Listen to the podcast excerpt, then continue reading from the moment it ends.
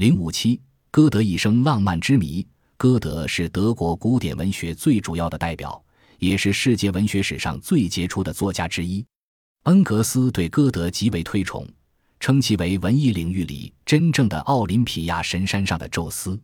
他是一位多才多艺、知识广博的艺术家和科学家，在文艺理论、哲学、历史、造型艺术及自然科学等领域。都为人类做出了宝贵的贡献。他的一生经历了德国文学史上狂飙突进运动、古典主义和浪漫主义三个阶段，是德国历史上少有的长寿作家。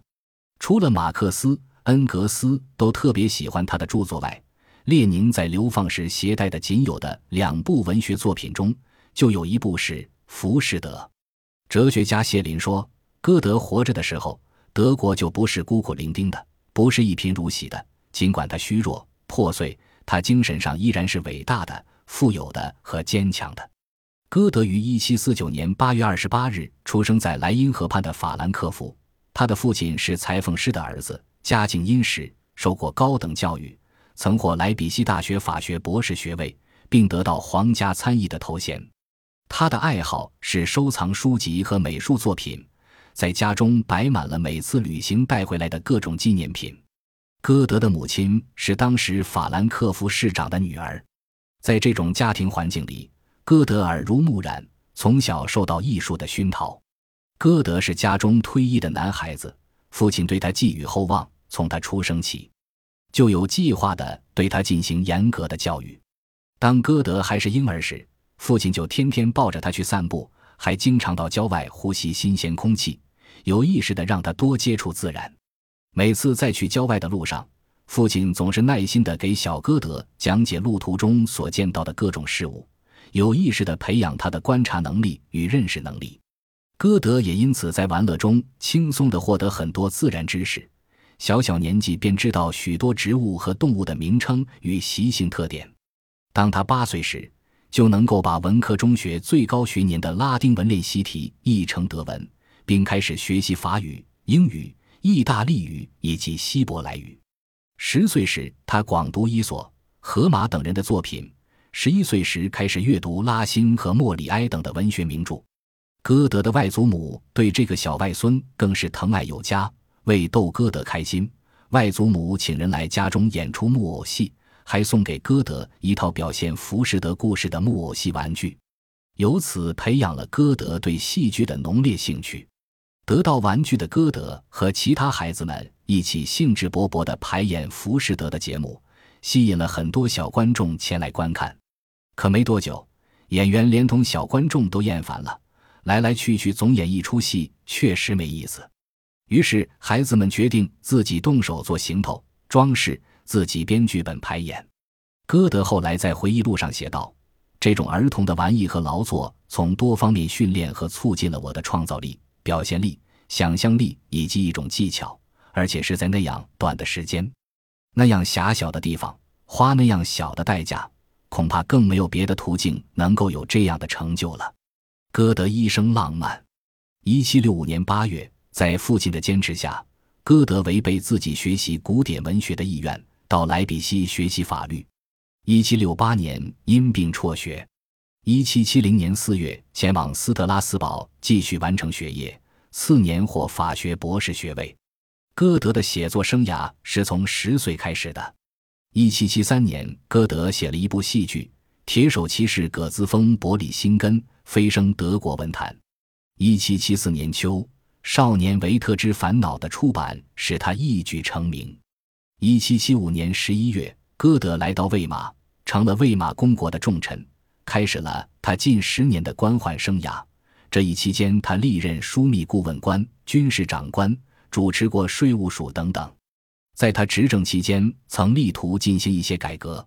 然而，随着各方面阻力的增强，加上他对科学研究与文学创作的爱好，两种截然不同的生活状态使他陷入一种矛盾的痛苦之中。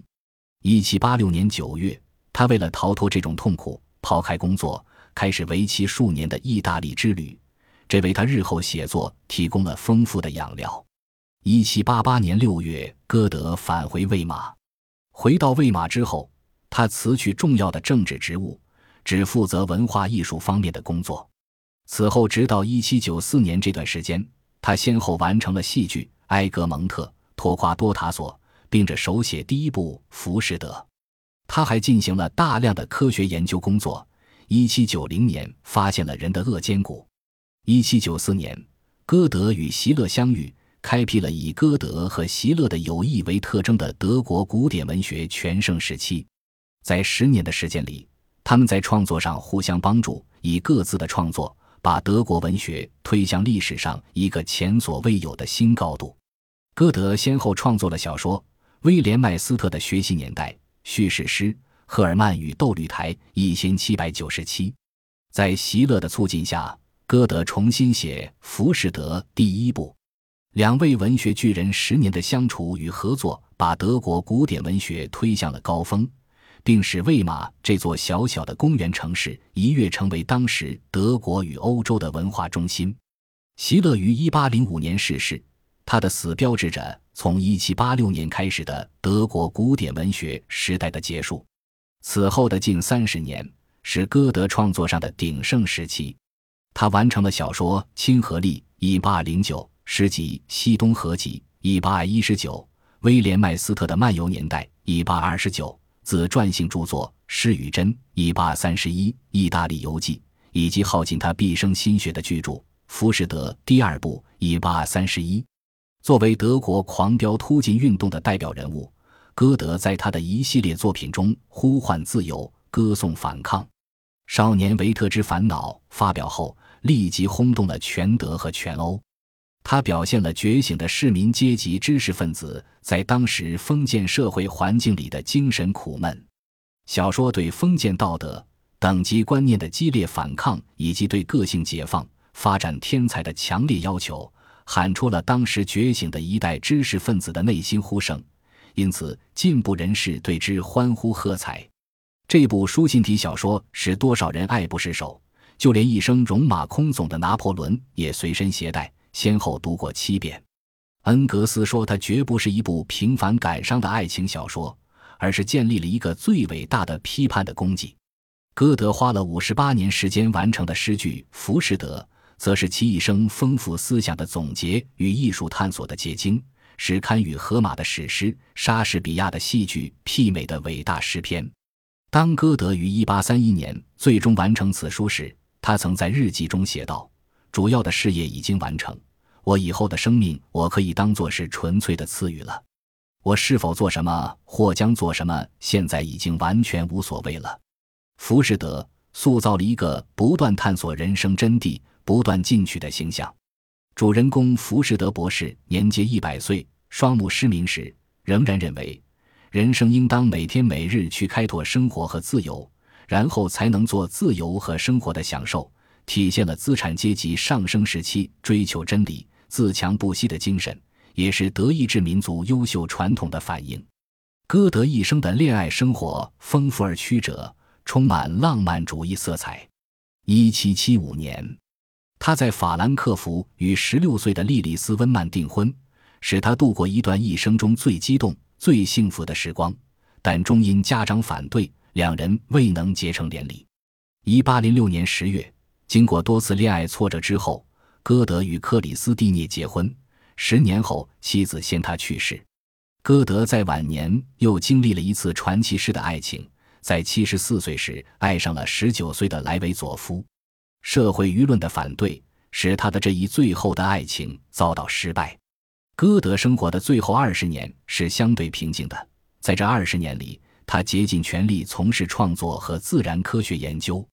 工作在普林斯顿高等研究院的昏暗房间里，从不参加其他科学家的讲座。尽管他有欧洲的生活经历，但是歌德相信世界是合理的。他是一个乐观主义者和有神论者。尽管歌德认为大部分宗教是有害的，但他坚持宗教本身并不是有害的。神位于歌德玄学的中心。他对思考来世抱有兴趣。主张我们现在生活的世界不是我们将要生活或已经生活过的唯一的世界。歌德否认达尔文的进化论，并断然宣称唯物论是错误的。他是数学的柏拉图主义者，大胆主张人的智慧能够理解纯数学的抽象化，正如人的意识能够领会具体的对象。一八三一年冬天，歌德因受寒生病。一八三二年三月，病情加重。临终前，歌德说了一句话：“很好，春天到了，康复应该会容易许多。”但事与愿违，就在那个春天，病魔夺去这位文学巨匠的生命，享年八十二岁。死亡证书上写着“营养不良”。歌德为人类文明留下了丰富的遗产，除了不朽的文学作品外，他在美学、哲学。历史以及地理学、生物学、物理学和天文学等方面都有重要研究成果或发现。他发现了人的颚尖骨，对解剖学做出过贡献。他的颜色学向牛顿的机械观提出了挑战。他提出的生物进化学说比达尔文早了近百年。歌德作品传入中国大概是在戊戌年前后。一九二二年，郭沫若翻译的《少年维特之烦恼》正式出版。其后，他又陆续译出《浮士德》。虽然歌德从没有到过亚洲，更未来过中国，但他与中国却有着不解之缘。他在晚年阅读了大量有关中国的书籍，从丰富的中国文化中汲取了创作营养。歌德的作品对中国启蒙运动发挥过积极影响。新中国成立后，随着中德文化交流的发展。人民文学出版社出版了汇集我国三代歌德研究者和翻译家学术成果的十卷本《歌德文集》，使之成为歌德爱好者的文学宝库。